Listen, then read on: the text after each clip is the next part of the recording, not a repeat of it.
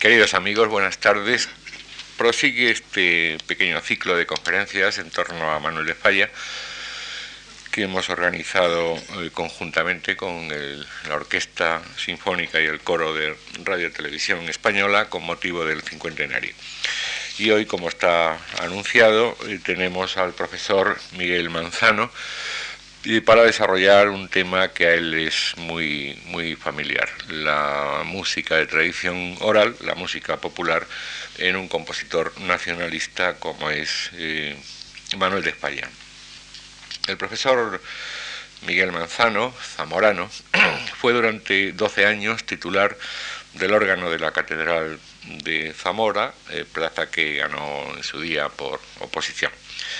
Después de una formación muy ecléctica, durante la cual pasó por la Escuela Superior de Música Sagrada de Madrid y el Instituto Católico de París, se ha dedicado de lleno, desde hace ya muchos años, al estudio de la música tradicional y especialmente de la música tradicional en Castilla-León y naturalmente a todos los eh, temas relacionados con este asunto.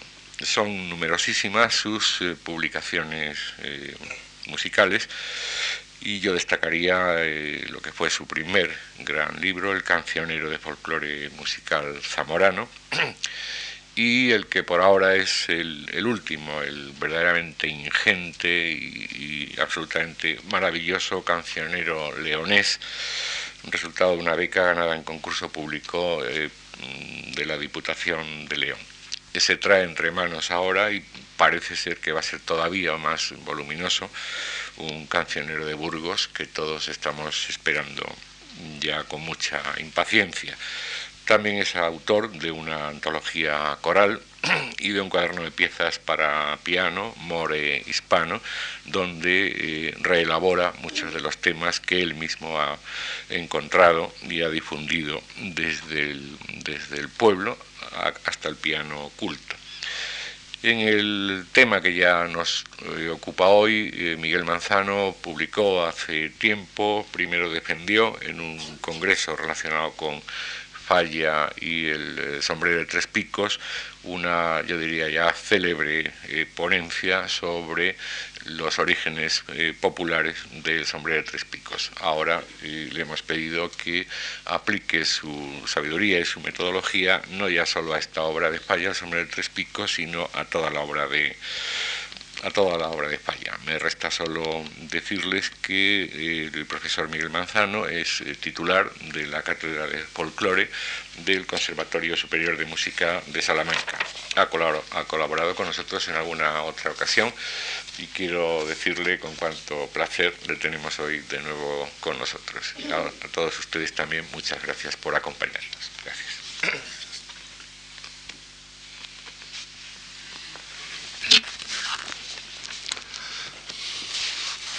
Buenas tardes. Eh, muchas gracias a Antonio Gallego por su presentación y a todos los asistentes por su presencia.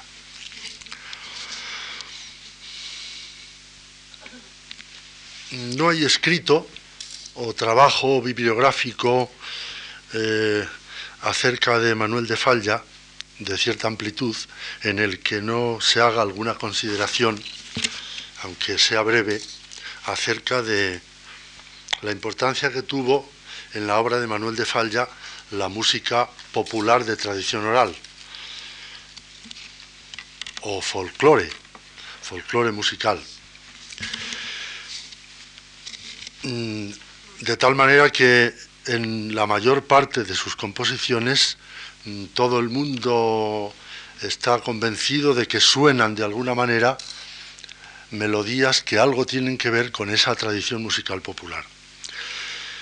Eh, sin embargo, en este tema, mm, los biógrafos y los comentaristas de la obra de Falla más bien suelen repetir lo que algunas personas que se han dedicado con cierta asiduidad a, poner en claro este aspecto de la obra de Falla, repetir lo que, mm, lo que esas personas han dicho es lo que se suele hacer, incluso recalcando a veces, como hace en concreto una mm, biógrafa de, Manuel de Falla, Susan de Marqué, que además de eh, repetir casi literalmente lo que mm, García Matos, don Manuel García Matos, al que nos vamos a referir bastante en, esta, en estas reflexiones, además de repetir lo que él dice, todavía recalca por su cuenta, em, sigue buscando raíces populares en las obras de Falla,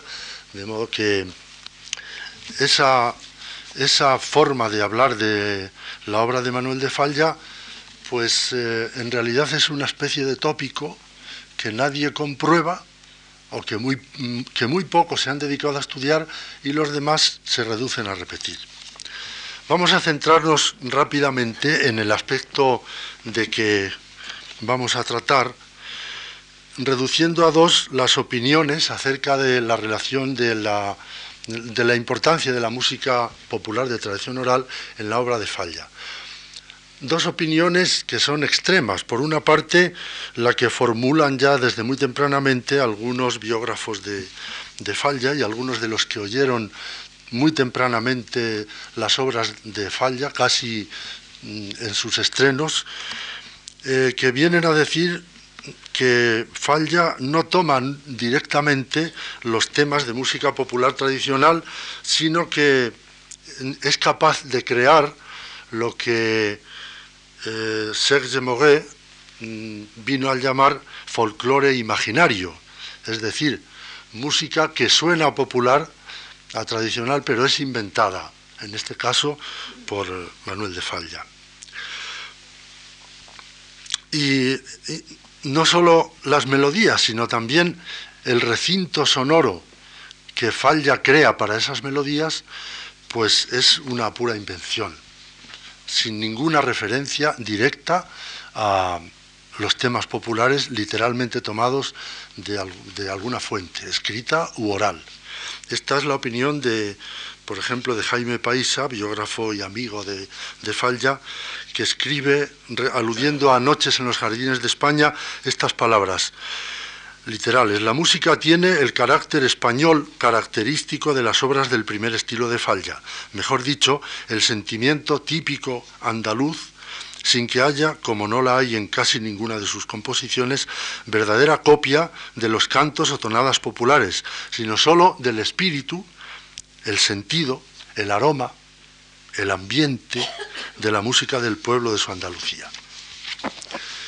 Y en esta misma opinión abundan otros musicólogos, comentaristas como Pérez Casas, Sagardía, Gilbert Chas, que llevan su opinión hasta el extremo de afirmar que Falla nunca tomó ningún tema popular directo para sus obras, sino que tomó solamente la esencia, la modalidad, los intervalos melódicos de la música popular tradicional. Esta es una opinión. Y la segunda, en abierta contradicción con la que acabamos de exponer, eh, fue defendida y avalada con una amplia cita documental por el más conocido de los etnomusicólogos españoles, don Manuel García Matos, de quien todo el mundo ha oído hablar, el mayor especialista que hemos tenido en música de tradición oral.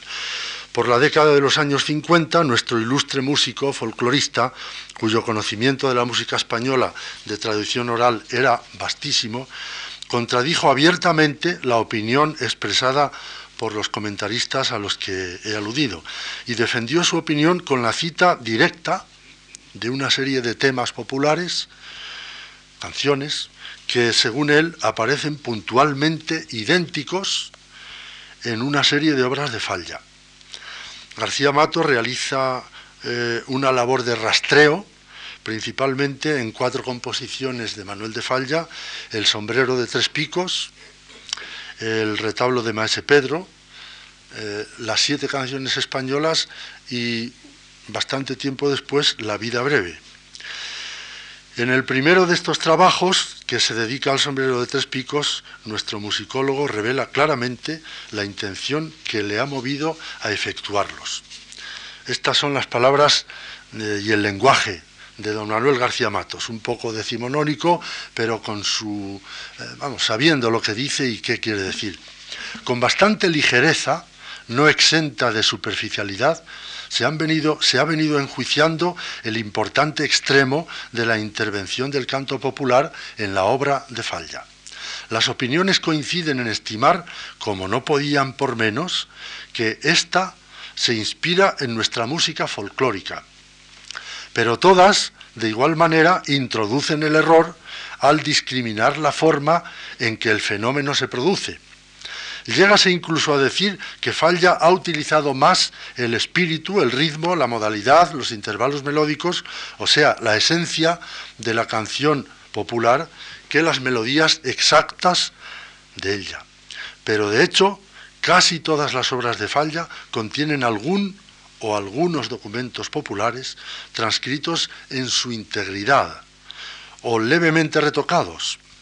Hase registrado el suceso, aludiendo a los que anteriormente hemos citado, aunque en corta medida, incluso por varios avisados críticos, pero no llegó a justipreciarse es decir, a valorarse debidamente.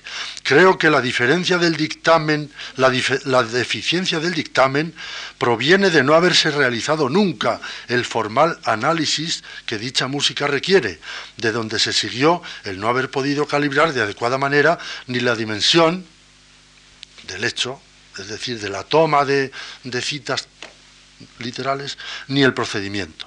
Bien patente se nos muestra este en la obra en que falla más al límite y por el más variado motivo la verifica, el sombrero de tres picos. Tomemos esta música y analicemos, así dice García Matos, y en el estudio sobre esta obra se pone... Eh, acto seguido, manos a la obra, a realizar un examen minucioso, página por página, pentagrama por pentagrama, y trata de buscar citas literales de canciones populares, buscándolas en toda la documentación de que él disponía, que era prácticamente, yo creo, la, en la biblioteca de García Matos, todo lo que se había publicado, todas las recopilaciones, todos los cancioneros, desde los del siglo pasado hasta los que él mismo hizo, por supuesto, e incluso los inéditos, los que están en el, en el Instituto Español de Musicología, todavía sin publicar, algunos de ellos cita también García Matos. Mm, y después de, de este estudio pues eh, encuentra hasta 17 citas temáticas en el sombrero de tres picos.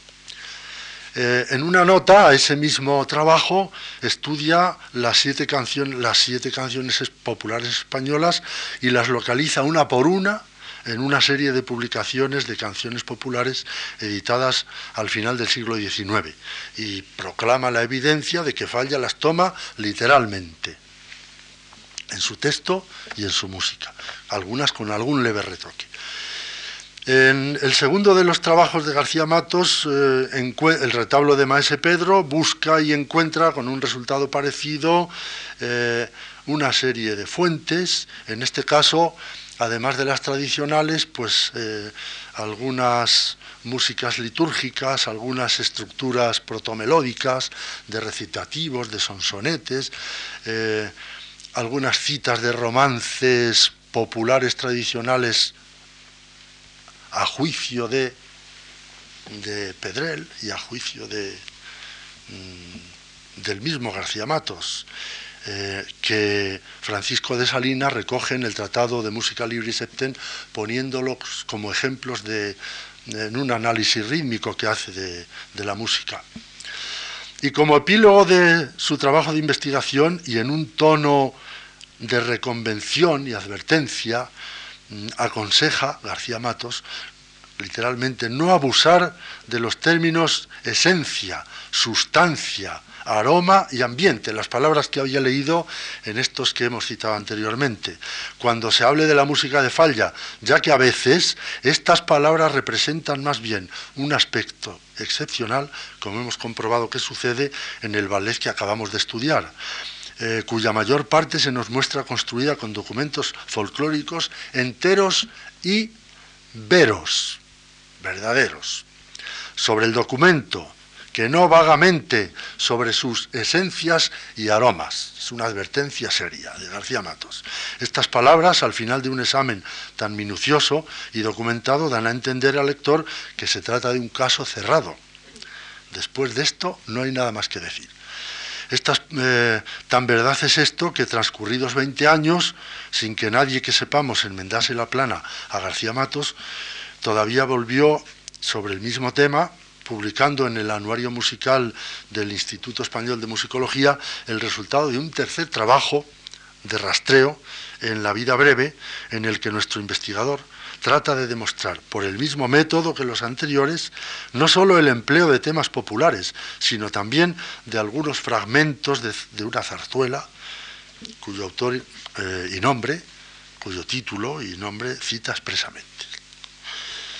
Eh, vamos a tratar de dilucidar si estamos o no ante un caso cerrado y de lo que no hay más que hablar. Para comenzar, hay que decir que la impresión que deja la lectura de estos trabajos de García Matos es un tanto rara, porque en los tres casos sucede que después de que el lector aguanta una especie de chaparrón de citas y ejemplos musicales que colocados en columna, cita popular, cita de Manuel de Falla, los dos pentagramas uno bajo otro en, en examen comparativo colocados en columna, intentan demostrar parentescos musicales, nuestro musicólogo termina por reconocer que poco importa que aparezcan citas puntuales, porque lo que interesa de veras es lo que Falla es capaz de hacer con los temas. Parece como si García Matos encontrase un tanto incómodo por haber dejado al descubierto algo que Manuel de Falla no aclaró siempre, pero tampoco ocultó nunca. Muchas veces incluso el mismo Falla pone canción popular, tema tal, esto, lo otro, lo pone encima. No intenta ocultar nada, claro. Y termina por decir, García Matos, a pesar de lo que he dejado demostrado, no hagan ustedes demasiado caso, porque lo que importa es la genialidad de la obra. Esto es más o menos lo que viene a decir eh, nuestro investigador como conclusión de este último de sus trabajos cuando escribe así. Con el conocimiento que de las fuentes de la vida breve se depara en nuestro trabajo, contémplese y óigase detenidamente la partitura y se descubrirá el soberano talento, el arte magistral, la indiscutible originalidad de inspiración y el refinado saber técnico con que falla al actuar sobre los elementos, motivaciones y temas mostrados, los magnifica o los abrillanta por veces, por las más veces los desborda en creaciones y recreaciones personales de genial contenido o de levantada idealidad, resultando o proviniendo de ello el admirable producto de la tan hispánica ópera, tenida y con justicia por la primera ópera más sustancialmente española que hasta lo de hoy se ha escrito.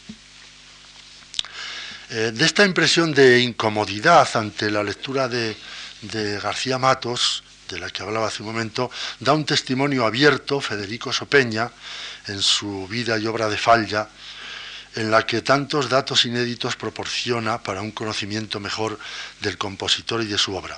Sopeña pone en duda varias veces las apreciaciones de García Matos, aunque no se detiene a fundamentarlas documentalmente y también se resiste a aceptar la imagen que determinadas biografías, como la de Susanne de Marquet, proporcionan de un Manuel de Falla a la búsqueda continua de temas populares para sus obras y de situaciones y acontecimientos que pongan en juego su imaginación.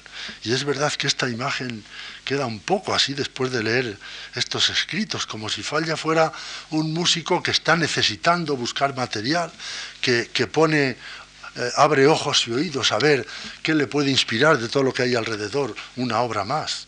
Aparece así una imagen de falla un tanto rara. La primera corrección directa de la opinión de García Matos apareció en un trabajo de Antonio Gallego, una ponencia presentada en el Simposium Internacional La Música para Teatro en España, celebrado en Cuenca en 1986.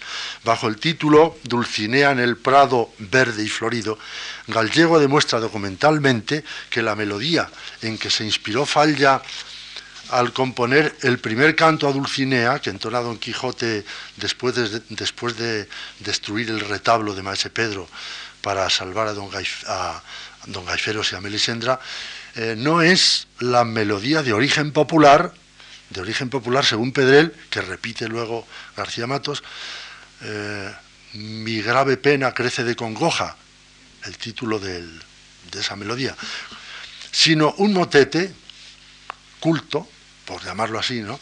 de Francisco Guerrero que comienza con las palabras Prado verde y florido, muy conocido en varias versiones del tiempo. Del trabajo de Gallego también se deducen claramente otras dos conclusiones. Primera, que Falla no toma más que el comienzo del motete y, segunda, que lo hace simplemente para sugerir una época y un ambiente. El del ambiente del que trata en concreto esa obra, ¿no? el, el retablo de Mase Pedro, en la época del Quijote y además solo con una pincelada melódica, no con el tratamiento que se aleja, eh, por supuesto, del tema, pues eh, años luz, podemos decir, ¿no? Nada que ver, el adobo instrumental, el, ámbito sonoro que crea, el recinto sonoro que crea Manuel de Falla para esa melodía arcaica, en cierto modo, cuatro siglos atrás, nada que ver con ella, con su naturaleza musical. Ahí suena la melodía, pero está sonando en un ámbito totalmente, eh, pues, eh, podemos decir, vanguardista en aquel momento, ¿no? y hoy también. Mm, poco tiempo más tarde, en un simposio sobre España y los ballets rusos de Sergei, Sergei Diaghilev, celebrado en Granada en 1989, se me invitó a redactar una ponencia sobre el tema Fuentes populares en la música del sombrero de tres picos de Manuel de Falla. En ella revisé a fondo el primer trabajo de García Matos sobre el mismo tema y pude llegar a demostrar, creo que con bastante rigor y fundamento en los hechos musicales, que el empleo puntual de documentos populares enteros y veros, como dice García Matos, en dicha obra hay que reducirlo muchísimo más de lo que afirma nuestro musicólogo. La invitación que se me ha hecho para este ciclo y el tema que se me ha sugerido me han obligado a andar otra vez en este mismo intento de ver, de precisar qué es lo que en realidad hay en la obra de Falla en su relación con la música popular tradicional. Espero que, este, que esta charla mía y estas reflexiones contribuyan en este cincuentenario, como otras, a, conocer con más hondura la música de Manuel de Falla. Para comprender en su verdadera dimensión este tema, eh, quiero proceder a desarrollar brevemente, aunque con la claridad que pueda, cuatro puntos.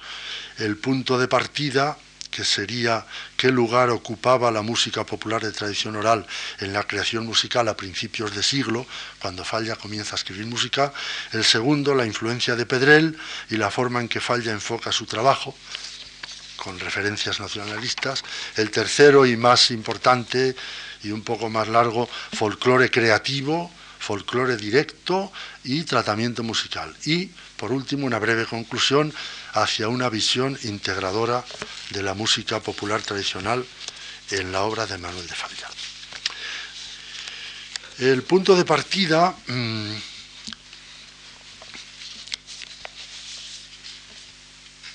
es decir, el lugar que ocupa la música tradicional en ese momento, principios de siglo, en la, en la el trabajo musical de los compositores de la época. Es bien sabido que los últimos años del pasado siglo y las primeras décadas de este marcan una época de efervescencia de un nacionalismo musical, así se le llama, que llega a España con algún retraso. Es precisamente en esta época tan denostada por algunos como culpable del retraso de la música española a causa de supervivencia en determinados campos de la creatividad casi hasta nuestros días, cuando surgen entre una multitud de compositores que buscan el triunfo fácil en la zarzuela, en la música de salón y en un estilo de ópera mimética de la europea, sobre todo italiana, algunos, cuando surgen algunos de los músicos españoles que lograron sobrepasar las fronteras nacionales. También he sabido que fueron sobre todo Enrique Granados, Isaac Albéniz y Manuel de Falla sobre todo, no los únicos, los que lograron un cierto reconocimiento de su obra fuera de nuestras fronteras y desde muy pronto. Y puesto que nos referimos a esa época en la que Manuel de Falla comienza su actividad musical, vamos a comenzar por hacernos directamente esta pregunta. ¿De qué medios podía disponer un compositor de finales del siglo pasado y principios de este para conocer la música popular? La respuesta es bien sencilla. No podían ser otros que la recopilación directa de esta música en su fuente directa, o sea, los intérpretes y cantores de música de tradición oral, o bien el conocimiento más o menos directo de las colecciones de cantos populares editadas hasta la fecha que señalamos. En cuanto a lo primero, no hay ninguna duda de que los músicos españoles eh, mm, de cierto renombre no recopilaron directamente música popular. La razón es bien clara. La música popular de tradición oral ya había quedado, por la época a la que nos referimos, casi completamente confinada dentro de los ámbitos rurales, donde no se desarrollaba precisamente la vida de los compositores, naturalmente. No hay entre los músicos españoles ni un solo caso semejante al de Bela Bartok, que compaginó su actividad de compositor y muy prolífico con una dedicación también muy asidua a la búsqueda de la música popular en sus fuentes. Los trabajos más relevantes en el campo de la búsqueda de la tradición musical oral han sido hechos casi en su totalidad por músicos de provincia, casi desconocidos fuera del ámbito geográfico en que ejercieron su actividad. En cuanto al segundo medio, un compositor que buscase melodías populares podía disponer hasta el año 1910 eh, aproximadamente de un centenar de publicaciones, cuadernos, obras muy breves, desde 10 a 20, 40 canciones como mucho, eh, a menudo reducidas a un ámbito local. En segundo lugar, se trata de un repertorio de escaso o nulo valor documental, las canciones aparecen sin referencias concretas de intérpretes y lugares, pero no es esto lo importante, sino que eh, la garantía musical de las transcripciones deja mucho que desear. Eso se puede ver comparando mm, las que hoy las que han sobrevivido hasta hoy con las que publicaron estos músicos que siempre buscaban lo que más se parecía en sus sonoridades a la música que ellos habían estudiado. De forma que si ocurría que en una determinada melodía había una sonoridad rara, una música, una nota extraña, que no entraba dentro de los cánones de las leyes tonales y de las armonías en que esta gente había sido educada, pues corregían, corregían el original. Seguramente además ellos no habían oído al intérprete, pero por si eso fuera, eh, trabajaban un poco de tercera mano, ¿no? Pero por si eso fuera poco, pues donde no les parecía lógica la, evolución de la melodía, pues la, la cambiaban, la corregían, con lo cual muchas veces lo que hay de más característico en esas melodías, pues quedaba completamente desdibujado y roto por una sonoridad diferente. Mm, además, eh, y por último, mientras que algunas regiones, como se las llamaba entonces, están ampliamente representadas en estas colecciones, sobre todo las, las tierras periféricas, y más que ninguna otra Andalucía, apenas hay rastro de las tradiciones musicales de tierra adentro, que parecen ser completamente desconocidas. Los que somos de tierra adentro y leemos estos cancioneros, incluso el de Pedrel, vemos que ahí eh, que parece como si el folclore musical fuera algo de la costa periférico, ¿no? que por el centro, en cuanto te metas hacia el corazón de Iberia, allí se deja de cantar, ¿no? como alguien dice, citando a Machado, que tampoco quiso decir, parece ser literalmente, eh, aquello que dicen que dijo, ¿no? lo de los atónitos palurdos, sin danzas ni canciones. Yo creo que esto era otra cosa, diferente. De modo que este es el panorama. Y esta es la imagen sonora que se transmite de lo popular. En aquel momento, en los años, primera década, cuando Falla todavía no ha emprendido este camino. Pero hay mucho más, porque si analizamos el tratamiento musical de los temas, esa elaboración en la que se muestra la creatividad de un compositor que toma cualquier tema propio o ajeno, no encontramos más que vulgaridad, pobreza y tópico. Una lectura analítica de esas colecciones demuestra hasta qué punto la parte del piano reproduce reiterativamente una serie de plantillas rítmicas, seguidilla, jota, bolero, vito, fandango, petenera, soleá, malagueña y alguna más. Esto es todo. El índice también lo es. Y un conjunto de clichés y sucesiones armónicas convencionales, buena parte de los cuales están relacionados con la sucesión acordal de la llamada cadencia andaluza, la, sol, fa, mi con sus acordes, ¿no? que vuelven constantemente a cada página. La influencia de este repertorio tópico, tanto en la zarzuela como en la obra de los compositores que buscan otras formas y sonoridades más elaboradas, es más que evidente. No está de más señalar que ni siquiera Granados y Albéniz pudieron sustraerse a la influencia de los estereotipos de lo español creados por este repertorio. Si uno escucha con, eh, un poco leyendo entre líneas la, las, danzas españolas de Granados o las primeras series de, piezas españolas para piano de Albéniz, uno encuentra esas referencias. Claro que son dos hombres de talento y enseguida, o bueno, enseguida, o en un itinerario más o menos largo, pues van eh, depurando cada vez más un estilo que necesariamente comienza por estas alusiones que no tuvieron que más remedio que encontrar en los libros y en la música que bebía de esos libros. Hay dos citas textuales muy curiosas, muy, por otra parte, sobre todo la primera de ellas divertidas.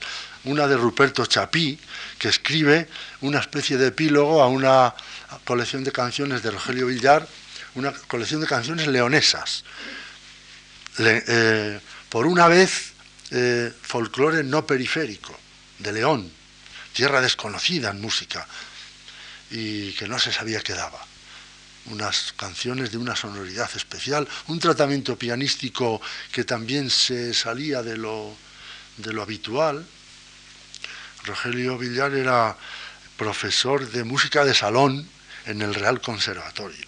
Entonces, para sus clases, y yo creo que para, para salir de, de los repertorios habituales, pues buscaba en estas piezas un, una renovación del repertorio y de, su trabajo de, enseñante. Dice Chapí, como epílogo a esta, a esta colección de canciones, apoderarse de un canto popular, no siempre fielmente transcripto, endosarle un ritornelo enracimado de acordes, que es el supremo recurso y la habilidad suprema de lo sinsentido, agobiarlo con varios contrapuntos retorcidos y angustiosos, aún más implacables que los enracimados acordes, usarlo impropia e inoportunamente, desquiciando su empleo, aplicándole un texto extraño, mutilándolo cuando éste falta o estirándolo cuando sobra, crímenes que severamente debiera castigarse con penas materiales dictadas por códigos del buen gusto en defensa protectora del arte. Multa al canto, ¿no?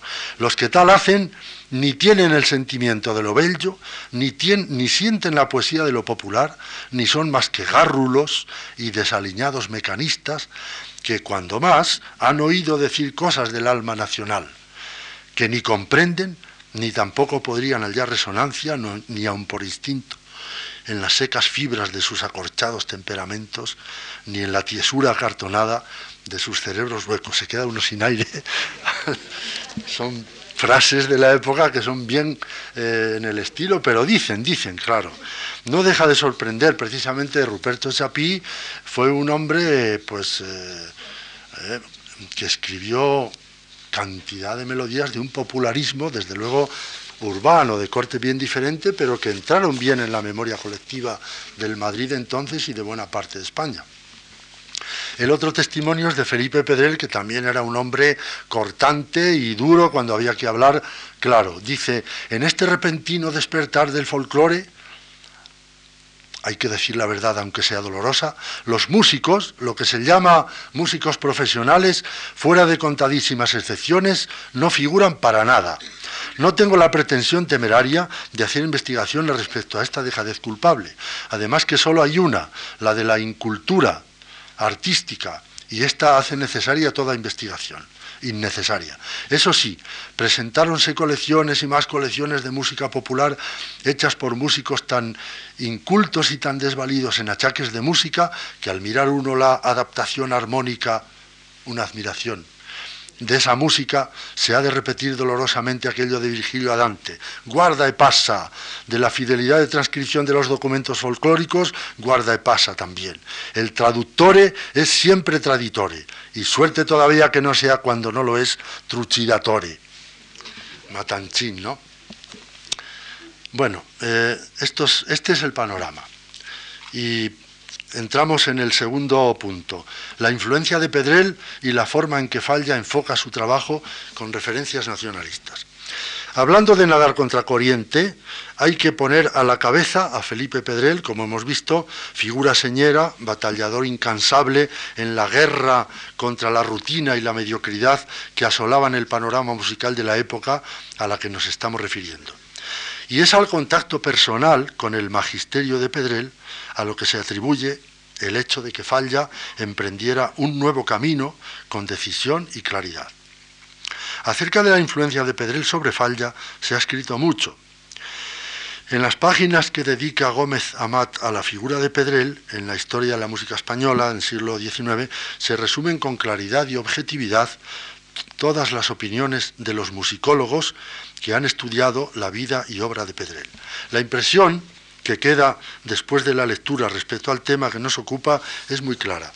Si Pedrell enseñó algo a Falla, no fue principalmente en el campo de la técnica musical, aunque algo le enseñara, sino sobre todo descubriéndole un camino por el que dar cauce a su creatividad e ilusionándole con un proyecto. Es fácil imaginarse a un Falla todavía indeciso,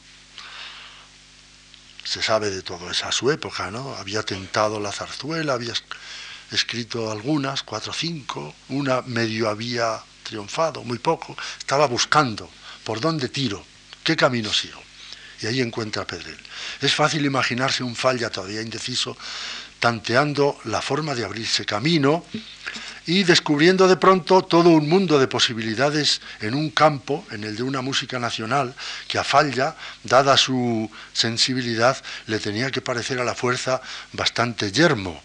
Que Pedrell estimuló a Falla con sus charlas, con su proyecto, con la lectura del cancionero español. Claro, el cancionero mm, en, en borrador, en copia, porque el cancionero eh, se publica en 1917 o 18 al 21, 22, ¿no? Es decir, casi 15 años después de estos encuentros, ¿no? De modo que, claro, yo hay que imaginarse a Falla que iba a clase con Pedrell, por decirlo así, porque le pidió que le diera lecciones de composición y bueno, composición saldría allí lo que fuera, pero hay que imaginarse a Pedrell al piano con sus arreglos de canciones populares españolas, que después iba a publicar en el cancionero, y con la sorpresa por parte de Manuel de Falla de, de ver cómo allí hay otra cosa. Primero hay otro repertorio aunque sea periférico en su mayor parte, pero hay otro repertorio, porque Pedrell recogió de todos los sitios y, mucha gente le mandó canciones, eh, cantidad de amigos que tenía, le mandaban canciones de toda, de toda la península. Así que todo este material él lo va armonizando con unas, con unas, eh, una, eh, digamos, un estilo que busca construir un recinto sonoro para esas músicas. Entonces ahí ya no hay tópico. Y entonces Manuel de Falla, talento, genio en ciernes, en, eh, oye, escucha esto y, e inmediatamente imagina. Yo, yo me, lo, me, lo, pienso así, ¿no? De esto quizá a lo mejor algún día pueda haber algún dato, pero es fácil imaginarse estas lecciones de tú a tú y un aprovechamiento ah, hondísimo de, de Falla eh, al lado de Pedrell de aprender mucho en poco tiempo, no le hizo falta demasiado tiempo. Eh, a este estímulo seguramente eh, se debe mm, por encima de los tópicos, eh, a este estímulo seguramente generado por un conocimiento de la verdadera tradición musical popular, hay que atribuir la hondura musical de que dan muestra las composiciones de Falla desde aquel encuentro tan decisivo en su carrera, aunque también es evidente eh, y no hay que decirlo con desdoro para Pedrel, pero es evidente, como han hecho notar algunos, que desde las primeras obras significativas después del encuentro con Pedrel, Falla ya da muestras de una originalidad y una hondura y una forma de tratamiento musical de ese material que se distancian bastante por encima del que fue su indudable maestro. En la vida breve, considerada siempre como la primera obra que marca con claridad el camino que emprende Falla, están ya presentes la mayor parte de los rasgos musicales que van a definir su quehacer. Está ya presente, desde luego, la referencia al canto popular, mm, por una parte, y por otra, un tratamiento musical generador de un recinto sonoro que parece como nacer de la propia naturaleza de esta música.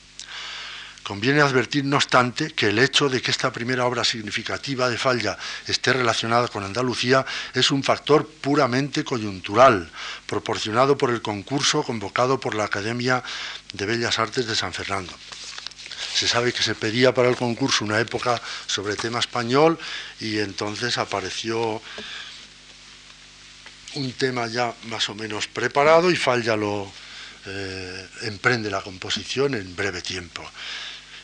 Eh, de modo que junto con esto habría que revisar otra opinión que tampoco es del caso que nos detengamos aquí en ella, pero, pero eh, hay, que, hay que corregir esa, esa apreciación de que en Falla hay dos épocas y una eh, andalucista y otra más abierta, todo eso, mm, como decíamos antes, lo dice el primero y lo repiten todos. Esto hay que volver a, verlo porque no es así.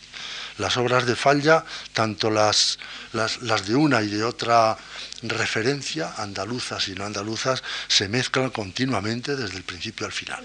Lo que pasa es que las de referencia andaluza, pues claro, tienen una, ah, muchas de ellas son las más célebres, ¿no? O algunas de ellas, vaya. Con lo cual, pues esa referencia es muy fuerte en, marcar estas épocas, pero no hay tal, eh, digamos, tal diferencia de épocas. En todo caso, mm, queda, lo que queda claro desde el primer momento del itinerario emprendido por Falla es que hay una ruptura con el pasado y con el entorno. Esta ruptura se manifiesta en primer lugar en la elección de los materiales musicales, tomados o inventados, lo trataremos de aclarar después, que el maestro toma como referencia. El contenido de las primeras obras de Falla ya demuestra que elige los temas que ofrecen mejores posibilidades para un tratamiento musical, bien tomando las de las colecciones de que dispone, bien en otros casos, como en las referencias andaluzas, sobre todo de después, tomándolas del folclore vivo de su tierra, del que hubo de tomar algún apunte seguramente. Pero se manifiesta sobre todo en el tratamiento musical que le permitió obtener efectos inéditos hasta entonces busca y elige los temas en razón de su capacidad de evocación y de las posibilidades que le brindan para un trabajo creativo. Al lado de la vida breve, su primera obra significativa, como se sabe, hay una obra para piano casi simultánea en el tiempo que muestra con toda claridad el nuevo modo de hacer de Falla. Las cuatro piezas españolas para piano. La primera lleva por título Aragonesa pero su sonoridad, aragonesa claro que alude, como no, a Aragón y a la Jota, pero su sonoridad se aparta por completo del tópico de la Jota aragonesa. Se trata de folclore imaginario o de una cita literal en esta obra. Vamos a oír unos instantes, si acierto. a ver. No. Bueno, el 1 ahora sería...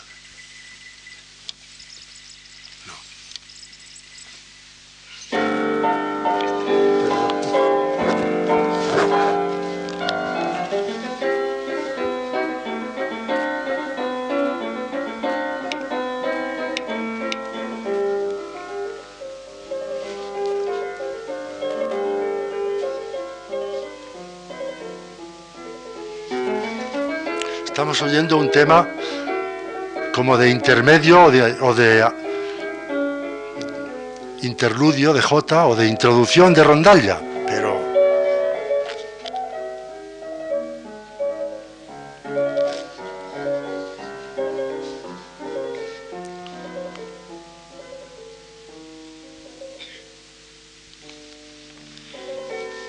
Y ahora empezaría la copla.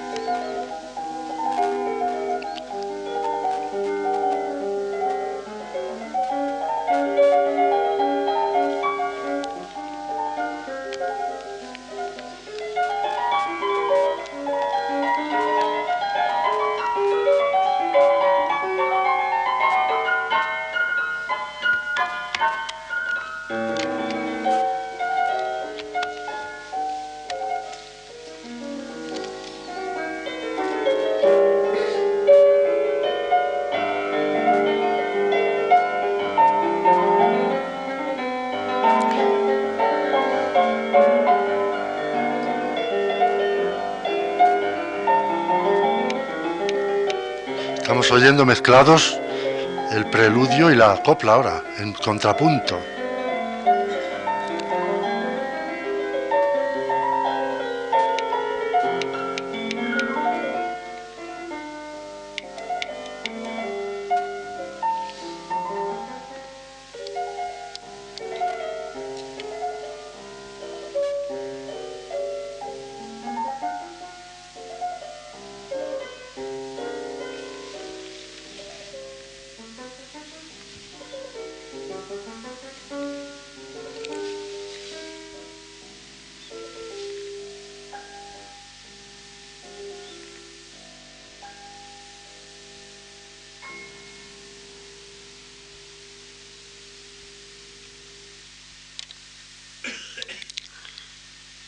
Todos los botones a ver cuál es Uy, terrible. dale aquí simplemente y ya se abre. Esta es, es la segunda hora. Pero Oye, esto aquí. no era uno de aquí. No, no, es que le has, le has, ¿Qué le he hecho? le has bloqueado. ¿Le he bloqueado? Y el volumen, el volumen, por lo menos. Pero es que eso te utiliza todo el, todo el sistema. Bueno, perdón por esta, este fallo técnico que forma parte a veces de... Vamos a poner el otro preparado para... Bueno, este ya está, ¿no? Déjalo, que sería el tratarlo. Ya está, bueno. Vale, vale, vale. Seleccionas el corte. ¿Qué corte Sí, es? el, el primero. El primero también. Y solo play y ya está. Bueno, gracias. Con lo que es para el de abajo. Bueno, eh, el comentario eh, a la música, claro, mm, ayuda un poco, ¿no? Pero lo que hay que hacer es oírla. Entonces, esta obra de, de Falla, que es eh, una de las primeras de esta etapa de la que estamos hablando, ya demuestra, es una ruptura musical. eh, ahora lo sabemos mejor porque las últimas investigaciones que se van haciendo, pues permiten eh, que escuchemos y que conozcamos algunas de las obras anteriores que Falla no quiso demasiado dar a conocer porque para él era aquí donde empezaba su música. Sin embargo, para nosotros conocer este paso es muy importante. Así que mm, lo que tiene de J. Aragonesa esto es muy poquito. Es eh, porque la, la rondalla cuando empieza, eso es lo que oímos y lo que nos suena del comienzo, ¿no? Pero es que esto solo coge ta ta ta ta ta ta y ahí se apartó ya. Es que esto es una cita literal. Es que esto es un documento entero ibero, o sea, no se puede decir esto sin, sin faltar un poco a la, apreciación recta de las cosas, ¿no? Se trata de decir, Falla dice, yo voy a sugerir Aragón. ¿Qué hago? Pues empiezo como la rondalla, pero después voy a mi manera. Igual en la copla, la copla, mm, ya se sabe, la copla de la J aragonesa es acorde tónica, acorde dominante, alternando siempre, hasta la saciedad, reiteración, Aquí no hay reiteración, aquí hay un tratamiento musical de una variedad, luego al final hay incluso un contrapunto entre los dos temas, en fin, aparte de las armonías que ya desde aquel momento capaz es falla es capaz falla de sacar de la misma melodía y luego de una técnica mm, a la que él se había dedicado, una técnica especial de, encontrar resonancias y acordes y sonoridades eh, en algún libro que cayó en sus manos y hizo de él un músico en poco tiempo mm, de una hondura que, que desde luego sorprende muchísimo. Esta hondura ya está aquí, es una de las primeras piezas que compuso.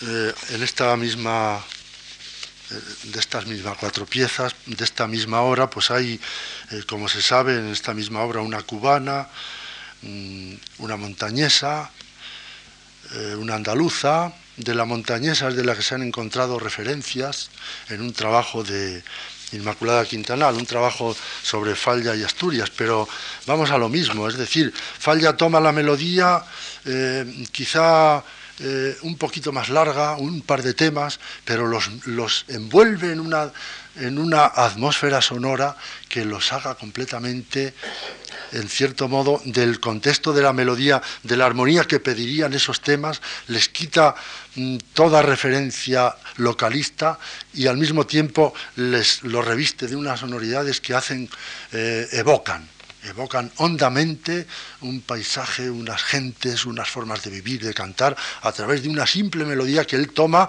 solo en su inicio, como un punto de partida.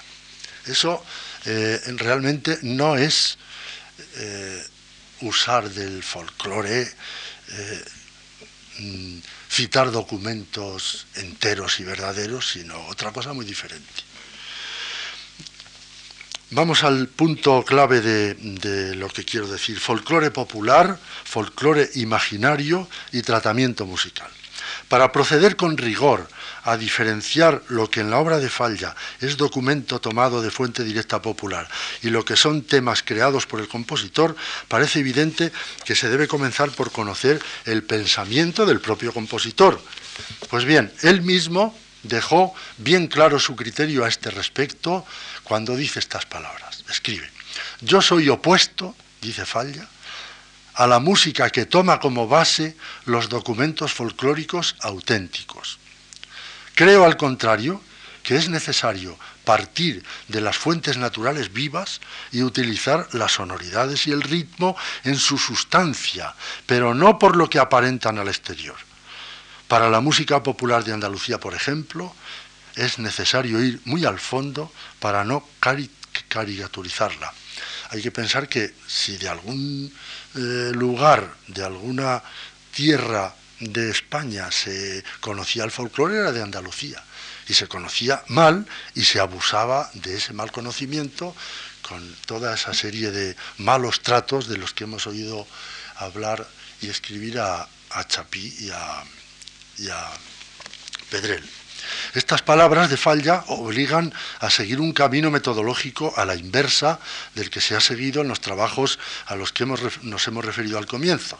No hay que buscar en cada página de las obras de Falla rastros de temas populares puntualmente citados, sino al contrario, hay que dar por supuesto que se trata de folclore imaginado, imaginario, y creado por el compositor en la mayoría de los casos, buscando las razones por las que en ciertos casos, en otros, toma literalmente algún fragmento musical del repertorio popular. Y enfocado así el tema, los resultados son totalmente diferentes. Aplicando esta metodología, y este procedimiento en el caso del sombrero de tres picos, al que me refería antes, las 17 citas temáticas de documentos folclóricos enteros y veros del trabajo de García Matos quedan reducidas a tres o cuatro sin importancia dentro de la obra, ya que son inicios de tonadas como San Serenín, esa canción infantil que suena en un momento y que mismo, el mismo Falla dice, canto infantil, en la, escribe en la partitura. El capotín, y la canción Casadita, Casadita, que suena al comienzo de la obra entre bastidores. En los dos primeros casos, Falla no quiere más que subrayar una situación con una alusión musical conocida por el público, por eso la emplea literalmente, pero de una forma es un instante, un fogonazo. Ni siquiera la desarrolla.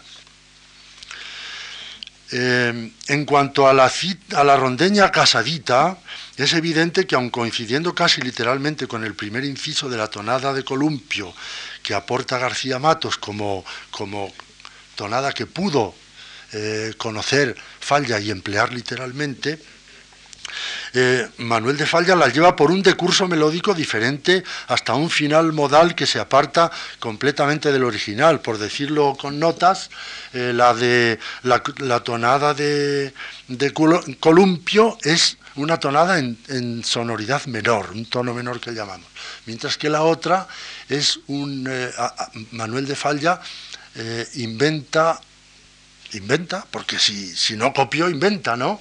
La otra, pues eh, mm, la hace caer a una tonada en modo de mi, que llamamos, eh, es decir, a una, a una cadencia totalmente diferente y a una sonoridad que tiene que ver algo con el comienzo, pero que, que cambia completamente la naturaleza sonora.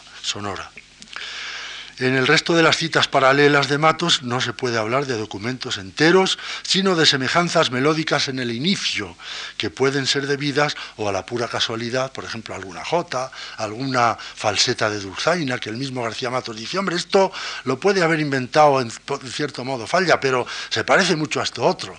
Bueno, pues se parece, como es que eh, ¿quién, no ¿quién hace hoy una música que no se parezca a otra? Es que Mozart un poco más atrás, hizo alguna sonata que no se pareciera a otra que hizo antes, o algo que le enseñó su padre, algo se parecería, ¿no? Y vamos a decir que Mozart copia y se copia a sí mismo, pues como, como cualquier otro músico.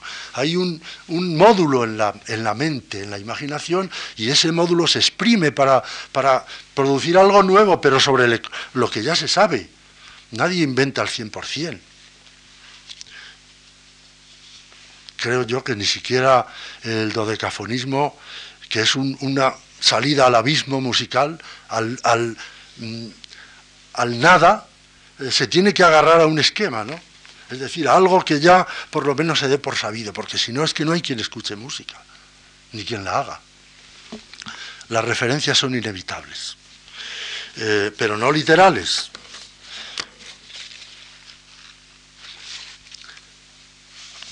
Todo esto nos lleva directamente a distinguir entre citas literales y folclore imaginario, esta palabra que ya hemos dicho antes. Bajo este término acuñado por Moguet entendemos una invención musical, folclore imaginario, una invención musical que en virtud de su sistema melódico, el material musical de que está hecha la sonoridad, y de su plantilla rítmica, es capaz de evocar porque la contiene resumida en sus rasgos definitorios, la sonoridad arquetípica de un determinado género o especie del repertorio popular tradicional. Esto es folclore imaginario. La referencia la hay, pero porque se quiere evocar, sin más. Pero no hay copia y no hay plagio, y no hay empleo literal de los temas. Que Falla puso en juego este procedimiento desde sus primeras obras significativas es más que evidente. Volviendo a nuestro trabajo de réplica García Matos sobre el sombrero de tres picos, dejábamos allí bien claro que la canción Casadita, Casadita dibuja en el primer inciso una línea melódica reiterativamente presente en la música popular tradicional. Allí lo dije y bueno, estoy dispuesto, si hay tiempo, a ver, a hacer esta comparación muy brevemente. Vamos a oír primero el casadita, casadita, esta especie de rondeña que suena al principio del de, sombrero de tres picos.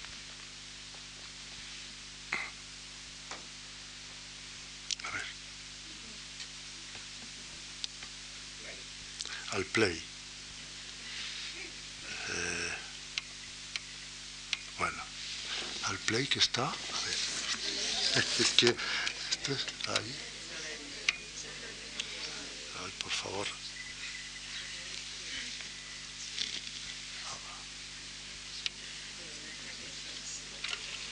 Eso no era. Es que no veo aquí, perdón, ¿eh? No tengo, no, no veo el play. No, ahora le metes el 1. Se me olvida. Es el número 1. Ah, no, el número uno Y ahora. Es el. Este, Perdón, ¿eh?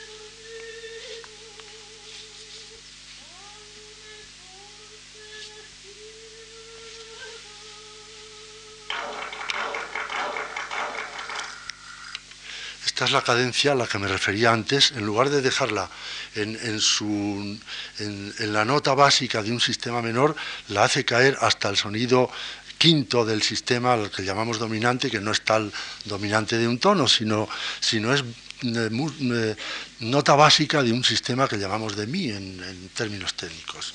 Bueno, pues eh, dice García Matos, claro, que, que esto lo tomó literalmente eh, falla de, esa melodía de columpio que él pone en, columna con la otra. Pero eh, la melodía de falla se aparta enseguida y luego termina de otra manera. De modo que lo que hay que concluir aquí es que falla eh, cogió un tomó un arquetipo. Tomó un arquetipo, es decir, un comienzo, un arranque de melodía rondeña que aparece cantidad de veces. Y es lo que yo había hecho en, en ese trabajo que les digo. Comienzos como esta, como esta canción Casadita, pues aquí hay unos cuantos. Por ejemplo, una estrella me alumbró. Si la otra canta, casadita, casadita, una estrella me alumbró. Estas son de Santander. Arrimadito aquel roble. Otra. Hasta el muelle fui con él. Otra. Anoche fuiste de ronda. Otra más. ¿Cómo quieres que el sol salga? Además, todas vienen luego a parar a esa misma nota a la que Falla llevó la melodía al final, que decíamos. Estas son de Santander, de León, pues por ejemplo, la puerta del cuarterón. Otra, nueve mil reales salieron. Estamos oyendo, casadita, casadita, continuamente, ¿no? Es decir, Falla con cuatro notas de un inicio nos ha metido en un ambiente musical que, no es referencia a una tierra sola, sino es que eh, esto es bien norteño, ¿no? De tierras en las que falla, creo yo que por entonces a lo mejor había dado alguna vuelta por allí, pero no estaba demasiado vinculado a estas tierras de, norteñas, ¿no? aunque tuviera referencias. De modo que aquí eh, una de dos, o Falla tomó este comienzo por ser arquetípico de un canto de ronda, o bien inventó un tema tan similar a lo tradicional que encaja a la perfección en el conjunto de variantes melódicas de ese arquetipo. En cualquiera de los dos casos estamos ante un conocimiento eh, o una de documento o tema alguno concreto del acervo musical popular en el primer acto. Teniendo este empero muy a la vista, toma de él específicos caracteres y rasgos que pese a hallarse extendidos a los cancioneros de muchas provincias españolas, créeseles mayormente propios de Andalucía. Con estos rasgos encontramos los que figuran como estructurales de la composición y en especial los que se relacionan con lo melódico, rítmico y el estilo. En cuantos pasajes del acto la dramática del mismo lo permite o lo sugiere conveniente, el compositor por lo general usa del elemento tonal indicado y crea y se produce en términos de expresión inspirados en el folclore. Es un poco contradictorio, ¿no? Estamos, está confesando el investigador que no encuentra citas literales, sino inspiración, de folclore imaginario, en definitiva, que parece un poco lo que él intenta, eh, la idea que él intenta rechazar a quienes decían que era folclore imaginario lo que hacía falla.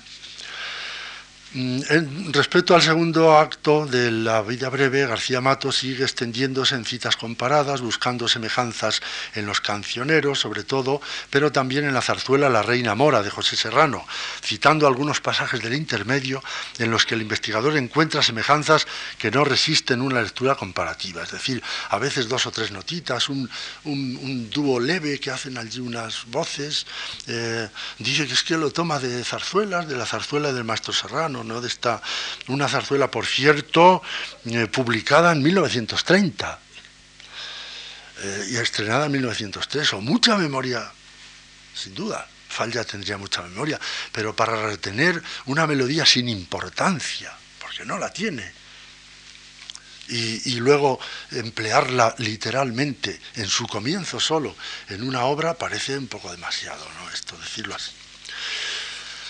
Mm, Desconciertan un poco estas palabras de García Matos porque atestiguan y reconocen que Falla escribe folclore imaginario, todo esto que decía él antes, ¿no? cuando parece que el intento del investigador es demostrar todo lo contrario. Eh, de todos modos, para terminar con estos trabajos de García Matos, tampoco se trata aquí, ni yo lo quiero, eh, ni defender a Falla, porque Falla no necesita defensa ninguna, ni su música de un de, contra acusaciones de plagio o de o de talento que necesitan andaderas para echar a, para inspirarse y para poner en pie una obra. Esto es una cosa que a nadie se le ocurre pensarla, ¿no? Eh, ni tampoco se trata de atacar a un maestro como García Matos que al que debemos tanto, ¿no? Lo que pasa es que yo creo que aquí se excedió un poco. Yo creo que García Matos aquí encontró una ocasión de demostrar su erudición, que era inmensa, diciendo, ahora me van a oír estos y van a ver si aquí hay o no hay canciones. Y bueno, por eso lo hace de esa manera.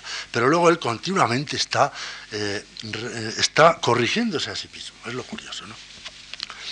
Hay pues folclore imaginario más que literal en la mayor parte de la obra de Falla. De hecho, algunas de sus páginas más célebres, más, repetidas, más conocidas, no son más que folclore inventado. Tal puede decirse, por ejemplo, de las tres obras de referencia andaluza más clara, como son El amor brujo, Noches en los jardines de España y La fantasía bética. Quizás sean las tres de corte más andaluz. La primera, desde el principio al final, es una continua evocación musical del mundo gitano, sugerida por elementos musicales muy concentrados, por ritmos muy característicos y tensiones melódicas y armónicas que resuelven continuamente en la cadencia del modo de mí, tan ligado a la sonoridad del cante flamenco. Pero estas referencias concretas se difuminan y se esfuman precisamente en las dos danzas, la del fuego y la del terror, que son de pura invención, pero que constituyen los dos momentos de mayor intensidad dramática. Falla no necesita para nada, ha sugerido, eh, yo diría que la cadencia del modo de mí, que es una, una cadencia que pone en tensión toda la frase hasta caer del fa al mi, la, sol, la, ni, no, ni, del fa al mi. Y es toda la, muchas veces, frases enteras de falla, de invención, son una continua tensión hacia esa caída y hacia esa nota final. Pero además, como en los dos, últimos acordes, fa y mi, eh, mm, si uno se sale, como Falla se salió, del tópico del acompañamiento de cada uno de esos dos, de esos cuatro acordes con la guitarra flamenca, la con un la, sol con un sol, fa con un fa y mi con un mi, si en los primeros y sobre todo en el fa se hace una inversión de acordes ahí, hay unas notas de choque. Eh, que Falla sabe explotar de una manera, con una sabiduría, además de, la densidad sonora y de la tensión que ya ponen esas notas, hay que añadir eh, a esto la técnica de falla de las, de las eh, resonancias de acordes y, mm, que él había asimilado también de ese tratado de armonía al que nos referíamos antes.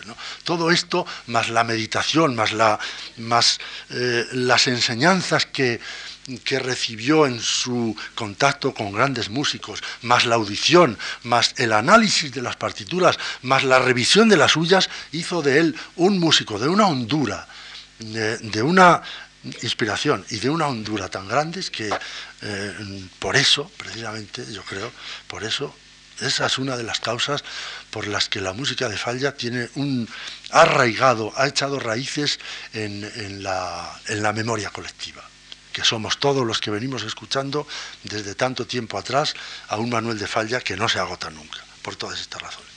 Otro tanto puede decirse de la atmósfera musical que Falla logra crear en Noches en los Jardines de España. Las alusiones son también muy fugaces, eh, y además desdibujadas por la técnica impresionista en este caso, pero son al mismo tiempo muy esenciales y muy arquetípicas.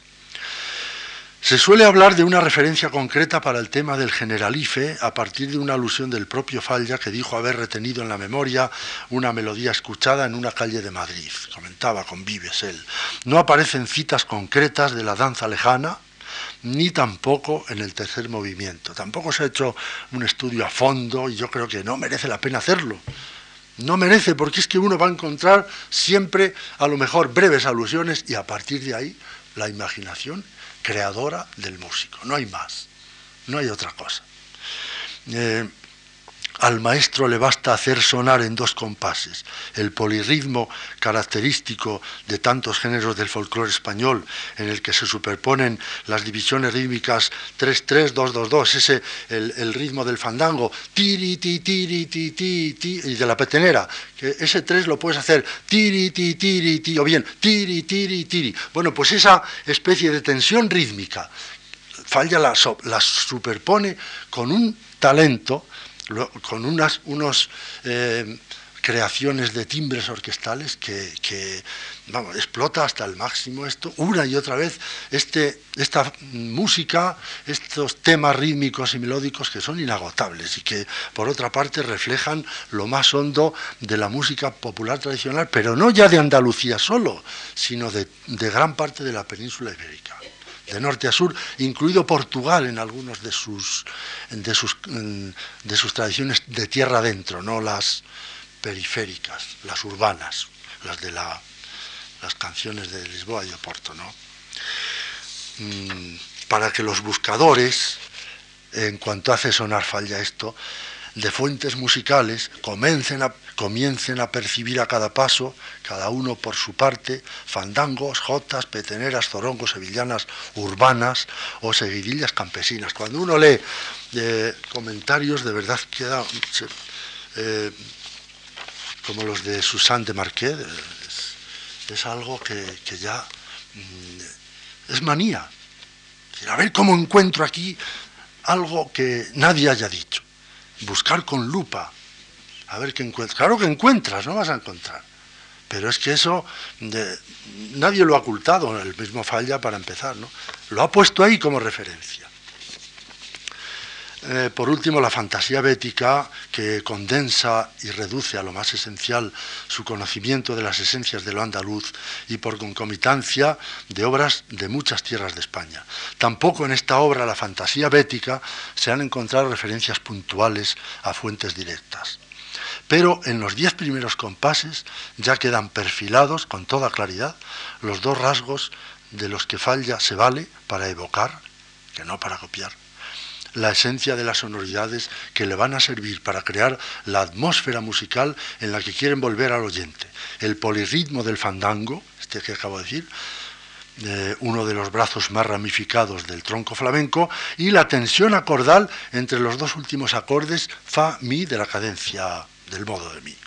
Al abarcar la aspereza del tritono, el si y el fa, que es el tritono, el diablo sin música, del que siempre toda la música antigua estuvo huyendo porque era una disonancia, Falla lo incorpora conscientemente a, las sonoridades que él eh, crea para estas melodías y de tal manera que, suenan como en su, eh, estas melodías suenan como en su ámbito, como en su recinto natural. Mm, de las siete canciones populares eh, habría que hablar un poco también, pero ya yo creo que, que, conviene ir acabando. Resumo lo que quería decir. Las siete canciones populares españolas son la única obra en la que hay siete melodías que realmente están tomadas no literalmente, pero casi puntualmente. Es la única. Entonces, ¿qué tenemos que decir de esta si es la única obra? Pues que Falla, en este caso, lo que quiso fue tomar literalmente siete canciones que toma de otras colecciones en las que ya estaban esas melodías armonizadas, tomarlas de todas las regiones que puede, de todas las tierras que puede, dentro de los límites que tiene entonces, tomar sonoridades lo más diferentes posibles. Hay un abismo de sonoridad de unas a otras. Las, siete canciones uno las va escuchando una a una y hay siete arquetipos de sonoridad melódica que Falla explota al máximo. Y además hay eh, mm, por lo menos dos eh, plantillas rítmicas, la de la jota y la de la seguidilla, que también se toman como eh, como referencias y se hace de ellas esas dos maravillas que, que, Falla hace de la Jota, que suena aragonesa, pero no suena aragonesa porque se libra y la libra a esta melodía que él toma, melodía que no es literal, eso el mismo, el mismo García Matos lo reconoce. Esta puede haberla inventado él, dice de esa en concreto. Pero si es que la Jota aragonesa es que son eh, mm, 500 variantes de la misma melodía, es que no son 500 jotas, es que es la misma. De modo que en cuanto uno empieza, dice, ya está la jota. Pues eso es lo que él hace. Pero es que luego la libra de la monotonía del acorde tónica dominante. Tónica dominante, que con oír dos jotas uno tiene bastante ya, pero que oyendo estas de falla uno dice, pero, pero ¿qué ha hecho este hombre con esta música? Es lo que dices, ¿no? Entonces no hay la manía de las citas literales hay que desterrarla, a mí me parece, de una vez por todas, de, los comentarios sobre falla y folclore en falla. Yo creo que folclore en falla se reduce a muy poco, se reduce a muy poco y a mucho, a muy poco, a muy pocas citas literales, a muy cortas y a muy hondo trabajo sobre lo que hay de mm, armonías latentes en esas músicas que solo aparecen a quien medita hondamente, largamente, esas músicas, hasta encontrarles el meollo sonoro que son capaces de mm, dar de sí. Y esto es lo que hace Falla. Y yo creo que Falla compone muy, comparado con otros músicos, compone muy poco adrede. Es que una obra como las que hace Falla hay que esperar unos años. No, no puedes hacer la siguiente enseguida. Es que tiene que asimilarla al público, tiene que rodar. Para él mismo, yo creo, primero. Él tiene, hombre, si le eh, ha simultaneado encargos, pero si le dejan a él solo, él se toma como se tomó su ritmo. Y las obras van cadenciosamente, con todo el. tomando cuerpo, incluso en el público, que las asimila, calando en la memoria. Y ya termino con un breve comentario, hacia una visión, una página, hacia una visión integradora de la música popular de tradición oral en la obra de Falla. Las palabras, eh, es que hay unas palabras de Bela Bartok que son un poquito largas y las he suprimido porque si no me, voy a, eh, prolongar mucho. Digo el final y así enlazo con lo que quiero decir. Eh, Bela Bartok se defiende contra quienes acusan a él y a otros de emplear temas populares tradicionales para algunas obras. Y dice, no tiene ninguna importancia que la idea sea propia o ajena. Lo que vale y lo que importa es qué hace con ella un músico. En manos de quien no tiene talento, termina diciendo Bela Bartok, ni la música popular ni cualquier otro material musical puede adquirir importancia. Es decir, contra la falta de talento para nada sirve apoyarse en la música popular o en otras cosas. El resultado en uno u otro caso será siempre el mismo, nada. De modo que, por el contrario, donde hay talento, con muy poco ese talento hierve y empieza a imaginar y a elaborar. Y este es el caso de Manuel de Falla. Las palabras de Bela Bartok que acabamos de citar dejan bien claro que tan creativo e inspirado es el trabajo de un compositor que inventa temas como el del que los toma de alguna fuente, lo cual por otra parte es más que evidente para cualquiera que conozca un poco la historia de la música. Todo el mundo ha tomado temas de todo el mundo. Eh, muchas épocas de la música componer consistía en tomar un tema, nada más lo cual, por otra parte, eh, esta afirmación obliga a enfocar de un modo muy diferente la presencia de la música popular en la obra de Manuel de Falla, porque es muy claro que la, fuente, la fuerte carga de sonoridades tradicionales que contienen muchas de sus composiciones son folclore imaginario e inventado en su mayor parte. ¿Por qué quiso Falla? teñir de esas sonoridades esas obras tan emblemáticas que salieron de su pluma, indudablemente porque tuvo la intención clara de que esas músicas fueran evocadoras. Y es precisamente ese poder evocador y la hondura musical de que emana lo que ha dado a la obra de Falla una aceptación tan universal. Sucede esto incluso en las composiciones que se suelen adscribir a su segunda etapa, en las cuales las evocaciones de lo tradicional son sustituidas en parte o en gran parte por otras más propias de la música llamada culta, de una época a veces. Estas alusiones sonoras también quieren e-, evocar épocas, momentos, personajes, situaciones, pero solo evocar, porque el tratamiento musical con que Falla las reviste las sitúa en el tiempo en que fueron compuestas.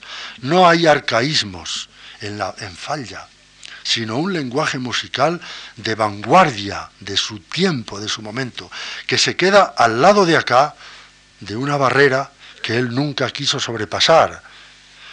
Lo sabemos, ¿no? Por razones que quizá nunca lleguemos a conocer. Pero en uno y en otro caso hay un hondo poder de vocación. Ese poder de evocar es precisamente una de las mayores virtudes de este misterio un tanto indescifrable que es la música cuando es arte. Esa resonancia interior que en nosotros produce la música es un efecto del extraño poder de los sonidos que nos transmiten sin palabras o con ellas algo indecible. Se puede afirmar que es esa capacidad y poder de vocación, esa fuerza capaz de remover una zona muy honda de nuestro ánimo, lo que hace que ciertas músicas sobrevivan y otras perezcan. La buena música, la alta música, siempre acaba por entrar en la memoria colectiva. Tarda, puede tardar, pero llega a entrar. Unas veces porque ya contiene elementos que evocan y sugieren, y otras porque el compositor ha logrado tocar fondo al crear una obra en la que la persona humana se encuentra a sí misma y se reconoce.